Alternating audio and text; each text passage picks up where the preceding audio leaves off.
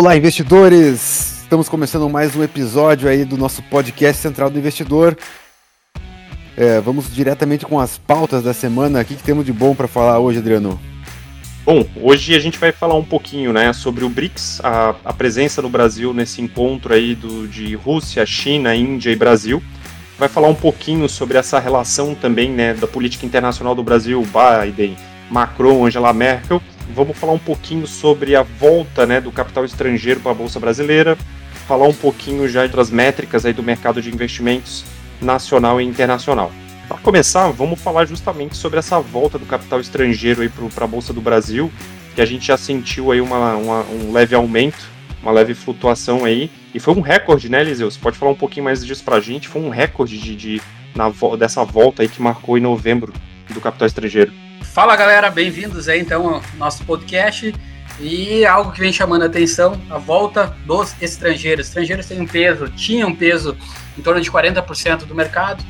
É, nos últimos três anos tivemos saída, né, 2018, 2019 e esse ano de 2020 ainda, uma saída que chegou a 86 bilhões de reais do ano e que agora, só nesse mês de novembro, nesses uh, 17 e 18 dias iniciais, temos aí é, uma entrada de 22 bilhões de reais, algo bem expressivo.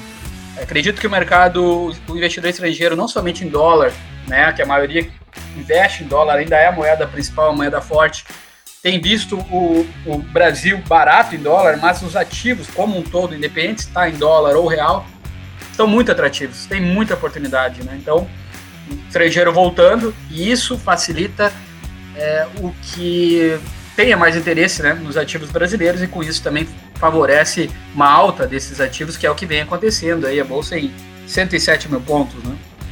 Sim, exato. É, renovou, renovou máxima, se não estou enganado. E tem um outro ponto também que é muito importante, né? É as, os bancos e as, as casas de análise, né?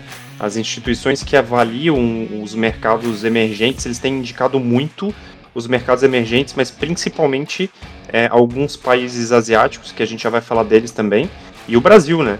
Que é justamente com essa visão de ativos, principalmente comparado ao dólar no Brasil, muito baratos para o investidor diversificar e ganhar uma grana com a gente aqui, né? Exato. Acho que tem um ponto também que favorece o Brasil e os emergentes, né? Que disparou, digamos, esse apetite por mercado emergente, a própria questão da, do crescimento da China e o acordo lá do Pacífico que favorece, além dos emergentes, a parte da Ásia, né? Mas favorece sobretudo o Brasil, que é um vendedor de commodity, que é um vendedor de minério, que é um vendedor de carne, que é um vendedor de trigo, soja, milho, commodity agrícola, que estão nos preços aí nas mínimas em dólar. E o investidor estrangeiro começa a ver isso, começa a fazer cálculos e, e se surpreende quão barato está o mercado, né? E aí, mercado emergente, incluindo o Brasil continua muito atrativo, que esses balanços do terceiro trimestre que terminaram recentemente, os resultados, trouxeram impactos positivos, tornando é, mais baratos, né, mais acessíveis, digamos assim, o, os ativos brasileiros. Né? Sim, e, e, uma coisa que eu, que eu, achei muito interessante nesses, nesses últimos dias, que eu andei acompanhando as, a, a, parte de movimentos é, políticos e econômicos do Brasil, foi essa, essa presença ali no, no, no BRICS do Brasil, o evento que rolou essa semana, semana passada, em que justamente me lembrou um pouco o, o, o BRICS e o, os acordos que eram tão esperados, tanto com a Europa, por parte do Brasil, que está sofrendo essas tensões com a, as questões de ameaça de cuida da Amazônia, não cuida da Amazônia, e a própria eleição do Biden, né? Será que o BRICS pode ser uma, uma opção, uma diversificação, digamos assim, geração de, de, de um superávit se a gente tiver é, é, é, encrencado com, com essas relações com a Europa e com os Estados Unidos, é uma boa saída?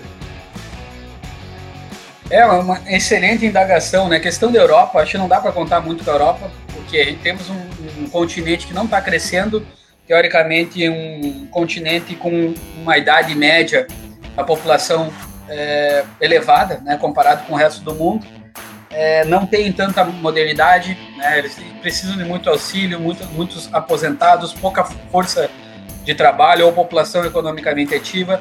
Estados Unidos com o Biden tende a ter uma abertura maior, né?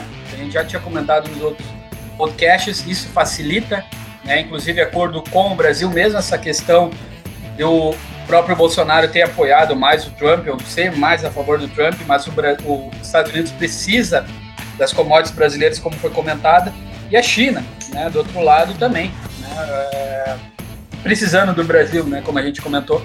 E, e esse acordo de, do Brasil, Rússia, Índia, China, é, com o acordo do, do Pacífico, eu acredito que acordos vão ter próximos acordos, acho que vai ter uma evolução é, para tentar responder algo, para achar algo, empresas uhum. que, empresas não países que é, não estão fazendo acordos, tentar buscar alguma coisa, algum benefício, né, é, entre é, é, os países. Eu acho que uma visão de mundo com o Biden não era pró-mercado, mas que o mercado acabou aceitando ele bem. A gente vê pelo movimento contínuo do, do, do crescimento nas ações, principalmente nos Estados Unidos, mesmo estando caras, né, os múltiplos estão caros.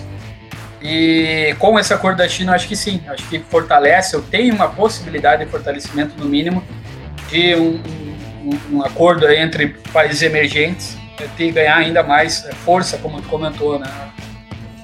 Até porque a gente tem que lembrar que, principalmente, vamos pegar aí Rússia. A Rússia não tem uma das maiores populações, mas tem um dos maiores territórios do, do, do planeta. E China e Índia, que estão também no BRICS, tem as, as, as maiores populações do planeta, né? O que não falta é demanda por comida e, e, e material é, para suas indústrias, né? Exato, exatamente. O mundo precisa de comida. A gente teve recorde agora de exportação, setor de, de, de proteínas aí, né? Questão de carne. A gente teve internamente no Brasil um aumento também da própria arroba, que saiu de 130 reais, mais ou menos, a arroba, e foi para chegou a estar 300 reais, né? Nossa. Teve, até, é, teve um receio que, olha, pô, é, será que vai dar lucro? Será que vão continuar dando lucro às empresas de frigorífico? E aí tem muita empresa uhum. Barata, geradora de caixa, tem uma JBS, tem uma, uma Marfrig, né? Também gerando muito caixa. Muito, é, muito isso queria dizer, Eliseu, muito aumentou o, o, valor do arroba, mas a gente não vê isso precificado ainda no, no mercado, né? Exato, ainda a gente até tem, né? É, a gente tem ações, por exemplo, da Marfrig subiram em torno de 48% no ano. É, deram uma parada agora, né? O mercado brasileiro subindo como um todo, acho principalmente porque os bancos voltaram a subir, que é algo que está atrativo, né? E que, mas o, ainda tem oportunidade. Eu acho que o que, que pesou nesses últimos 10 dias, sobretudo na questão de proteína, foi não sei se é um jogo, né? A gente não pode ser ingênuo e achar que a China não faz jogos no sentido de que há uns 10 dias atrás ela comentou que teria uma carne contaminada que teria vindo do Brasil. É, isso é proposital muitas vezes uhum. para barganhar, para tornar mais barato o preço da arroba, já que tinha subido, já que aumentou a demanda, a oferta estava muito baixa né, de, de carne no Brasil. Né? As, as, os próprios frigoríficos comprando muito, né? teve uma, uma ordem dos frigoríficos há cerca de um, dois meses atrás de, de fazer a limpa, entre aspas, é, na parte de, de, de, da arroba, né, na parte de carne, de proteína, e que acabou, inclusive, faltando né, carne alguns. Né, mas a gente tem saídas, tem a própria carne vegetal, que a Marfrig está gerando valor né, é, propriamente. E eu acredito que, que é, a gente está começando um ciclo do, do, de commodity, está começando um ciclo de mercados emergentes. Tem dois grandes gestores que a gente olha bastante. Quem está ouvindo o podcast que gosta do mercado financeiro, é interessante ler, que é o Howard Marks, é um gestor de 160 bilhões de dólares, e o Ray Dalio, é, na verdade o Howard Marks é 130 bilhões de dólares e o Ray Dalio 160 bilhões de dólares, dois gestores que eles falam muito em ciclos. É, a gente teve um ciclo aí 2002, 2008 no mercado emergente e é, commodities, 2010 a 2020 caiu bastante, que eu acredito agora 2021, 2030 a gente pode estar tá voltando, né? Esses dois gestores comentam muito sobre ciclos, mercado de ciclo, como se fosse a vida da gente é altos e baixos e o mercado também, né? Sim. Uma coisa que é importante observar, apesar da gente estar tá falando de, do, da boa recepção do mercado em relação ao Biden, é, eu tenho percebido que alguns comentaristas políticos têm observado muito a questão do, dos, do, do, do, posicionamento né, do partido democrata, ele não é mais aquela, digamos assim, aquela esquerda mais sensível. É, existe um, um, uma, um posicionamento um pouco diferente desse partido que vem sendo que encabeçou o Biden como candidato aí possível presidente, né, ainda não confirmado dos Estados Unidos. Então é bom abrir o olho apesar do bom relacionamento do mercado com os países com o Partido Democrata, porque realmente a gente pode ter algo diferente do Biden que não foi visto em outros, outros presidentes democratas dos Estados Unidos, né? Então é bom, bom ficar esperto.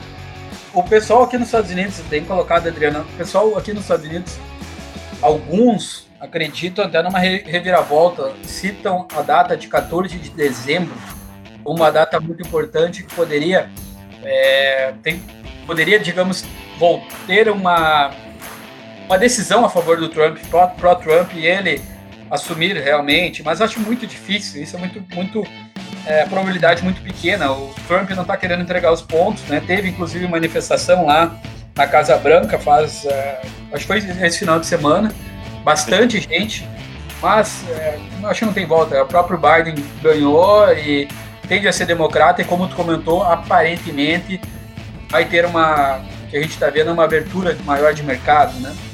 Sim, sim. É, e, e, falando justamente sobre essa relação do mercado, né? A gente falou de BRICS, é, voltamos aí nesse assunto do, do Biden. É, o que falar é, justamente da do dessa como posso dizer assim putz, vou fazer até uma pausa aqui que agora até esqueci o que ia falar peraí, deixa eu puxar rapidinho aqui uh, bolsas, capital estrangeiro ah tá, agora eu lembrei uh, voltando e justamente falando dessa, dessa relação do, do Brasil com o BRICS, né, com esses países que fazem parte desse grupo, e dessa possibilidade de uma possível, um possível atrito com os Estados Unidos, essa semana eu andei acompanhando algumas, alguns artigos, algumas avaliações de mercado e uma, uma simulação, né, uma previsão que a Bloomberg fez aí, publicou em um artigo, indica que nos próximos 15 ou 20 anos dos maior, das cinco maiores economias, nós teremos três asiáticas, né? Que é a Índia, China e a terceira que você citou mais cedo, Eliseu, que me fugiu o nome é? Era Taiwan, Indonésia. não? In... Indonésia. Indonésia, perfeito. Então isso, isso mostra também esse potencial, essa, essa, essa perspectiva de ganho de capital por parte do investidor justamente nesses países emergentes, né? Exatamente. É, a gente teve, como eu comentei, no, de ciclos, essa parte de ciclos é muito importante a gente saber que momento a gente está é, no ciclo da economia. A gente está no momento de recuperação agora.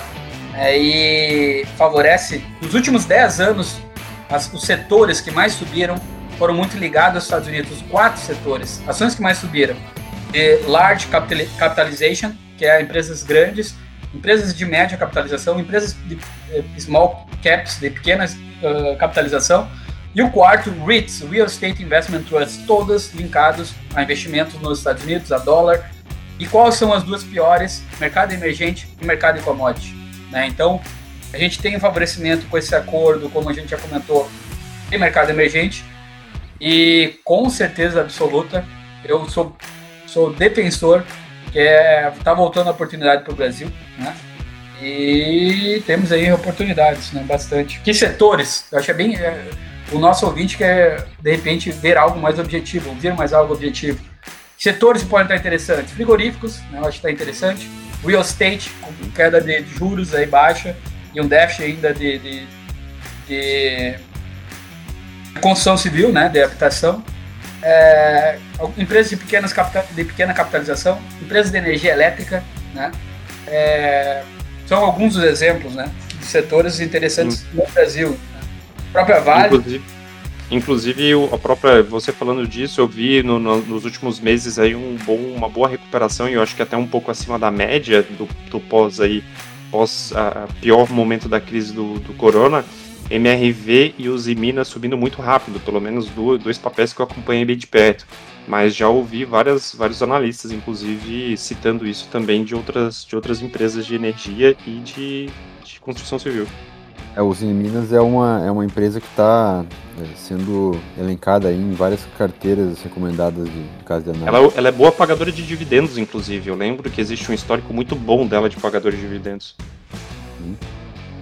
É, ela tá, ela tá, tá se recuperando, né? Vem subindo bem, por exemplo, só em 2020 aí 18%, 19%, só nos últimos 12 meses 50%, mas toda essa parte de, do IMAT, que é também a Usiminas está, que a Vale está, que a CSN está, é, está muito ligado às, à atividade cíclica, atividade de recuperação da economia. Ela vai muito bem quando a economia, é, esse setor, esse, esse ETF IMAT, ele vai muito bem, que inclui essas empresas que eu comentei, quando tem uma recuperação da economia e vai mal quando o PIB, não PIB exatamente, mas quando tem uma queda da, da, da economia, né, e, e melhores momentos, num, num, melhores é, oportunidades quando a gente tem uma recuperação da economia, que é o momento atual, né, mas muito bem colocado, sim. A própria MRV vem diversificando, ela lança hoje em torno de 40 mil casas por ano, ela quer lançar 80 mil, eu li o balanço dela, veio bem. Ela tem, ela tem uma empresa chamada AHS, que eu moro no condomínio AHS, que é da MRV, aqui nos Estados Unidos, e que quer lançar 5 mil moradias, em torno de 300 mil dólares aí nos próximos anos. Então ela vem se diversificando, saindo só do, do Minha Casa Minha Vida, que é o forte dela, vem diversificando geograficamente aqui nos Estados Unidos. É uma empresa que produziu caixa, gerou aí muito caixa, é um dos melhores momentos da história e bem colocado. Acho que o pessoal está fazendo o dever de casa e está tá, tá vendo boas empresas aí. É, a gente estava conversando aqui, fora dos, dos bastidores aqui, sobre um comparativo entre bolsas dos Estados Unidos e Brasil. Ainda o Eliseu teve uma, uma conversa ontem aí com, com o pessoal, foi, pelo, foi pelas redes sociais, né, Eliseu, esse papo aí? Foi pelo YouTube, um pessoal muito bom aí, que privilegiado até de, de fazer parte, e que a gente estava conversando sobre a diferença, o um comparativo das bolsas americanas e do Brasil. Hoje as bolsas americanas, né, que são muito baseadas em tech, em, tecnologia, né? Aquelas fangates, Facebook, Amazon, Netflix, é, Google, Apple, Tesla, Spotify, representam 38% mais ou menos, é era ao redor disso o peso no mercado acionário americano, e que elas estão negociadas aí em torno de 33 vezes lucro anual, né? Então a média anual lá dos Estados Unidos, 33 vezes, né? A média que está agora, mas a média histórica, em torno de 16, 17 vezes lucro. Né? Então tá, estaria o dobro, digamos, de uma média é, comum, digamos, pegar né, o histórico mais longo. Pô, Eliseu, e aí, qual é que é a diferença para o Brasil? Quantas vezes está negociado o Brasil? O Brasil está negociado em torno de 15 vezes, né? Então, é menos da metade, e a gente tem os Estados Unidos que é, teoricamente vai diminuir o crescimento, um Biden que tende a aumentar impostos, então o lucro vai ser menor, né? Porque, porque vai pagar mais impostos na alíquota, né? Que vai ficar maior. E tem quatro sinais aí que também corroboram essa fase, essa questão de que os Estados Unidos, a bolsa americana pode estar um pouquinho cara.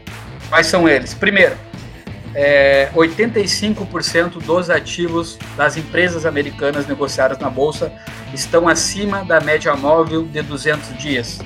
Essa média móvel de 200 dias ela é utilizada, sobretudo, para mostrar a tendência desses ativos. Então, a maioria está numa tendência de alta, né? já está no momento de alta. Outro ponto é a questão de que 70% dos investidores esperam uma alta, né? segundo Investopedia, né? que é, um, é um, um site dos Estados Unidos, espera uma alta para 2021, em torno de 10%. Né?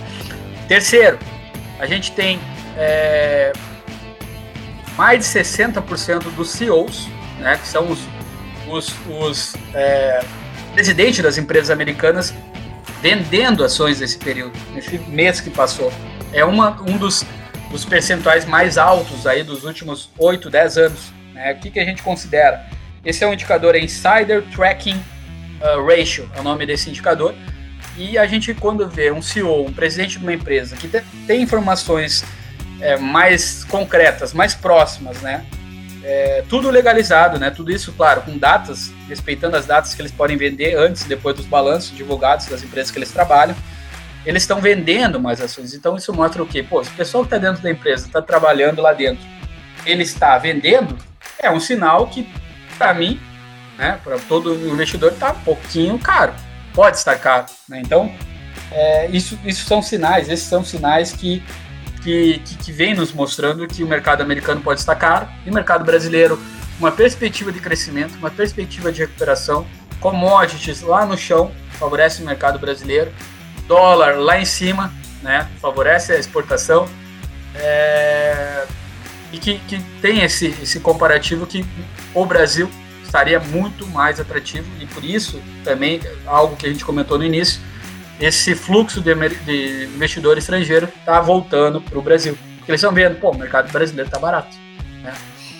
isso corrobora até um pouco com aquilo que nós falamos lá acho que foi no segundo episódio em que a gente falou sobre ah, os investidores estrangeiros estão saindo já tem alguns meses, né, a gente tinha comentado, eles estão retornando agora, e a gente falou sobre, mesmo assim, uh, o índice da, da, do Ibovespa ele ainda está conseguindo elevar pós-Covid, né? A gente está com, principalmente pelo próprio aumento de demanda de, de papéis por parte do mercado interno brasileiro. Então imaginem, se antes com os, os investidores estrangeiros a gente já tinha uma certa estabilidade e vem o, o, o brasileiro e consegue comple, é, é, complementar, né, preencher esse espaço que o investidor estrangeiro deixou e agora eles estão voltando, mesmo que o brasileiro pegue, o investidor brasileiro pegue o Ibovespa aí na casa dos 100 mil, a oportunidade que o brasileiro ainda tem de ganhar um bom, uma, um bom retorno aí de investimentos é, é alta com os estrangeiros entrando. Exato, exato. O mercado interno, sobretudo o Brasil, é, tá indo, digamos, do Covid, a vacina próxima. É, tá todos os cenários, todos os cenários, dólar lá em cima, commodities lá embaixo, é, acordo Ásia é, Pacífico, que vão precisar, China se recuperando e crescendo bastante, estoque de minério de ferro principalmente baixo lá na China, por parte da China, minério de ferro a 125 dólares, 124 dólares bateu é, agora em novembro, é, tudo, se a gente olhar, corroborando com a, com a questão de que o Brasil está barato, né? pega múltiplos comparando com os Estados Unidos, claro, não dá para comparar tão diretamente, mas o histórico, a diferença tem, né? Mas tudo, a gente por onde olhar, tem oportunidade, né? acredito. E o, e o melhor de tudo que aconteceu nesses últimos períodos, investidor, pessoa física, finalmente está aprendendo a investir. É, podcasts como esse, conteúdos como esse de investimentos, estão mostrando para o investidor, pessoa física. Ele entrou lá nos 70, 80, 85 mil pontos comprando e agora quem está voltando é o estrangeiro. É, 107, 105 mil pontos. Isso é muito bom, isso é positivo. Né? traz uma poupança, o ato de poupar para o brasileiro. Isso é, vai gerar um, um, um, futuro melhor né, para todos. Né? Senhoras e senhores, por hoje era isso nosso episódio. Se você está nos consumindo pelo Spotify, não deixe de seguir é, a Central do Investidor. Se você também nos escuta pelo Apple Podcast ou pelo Google Podcast, também nos siga e não esqueça de compartilhar essas informações valiosas aqui com os seus conhecidos e amigos. É, nos vemos no próximo episódio. Até mais.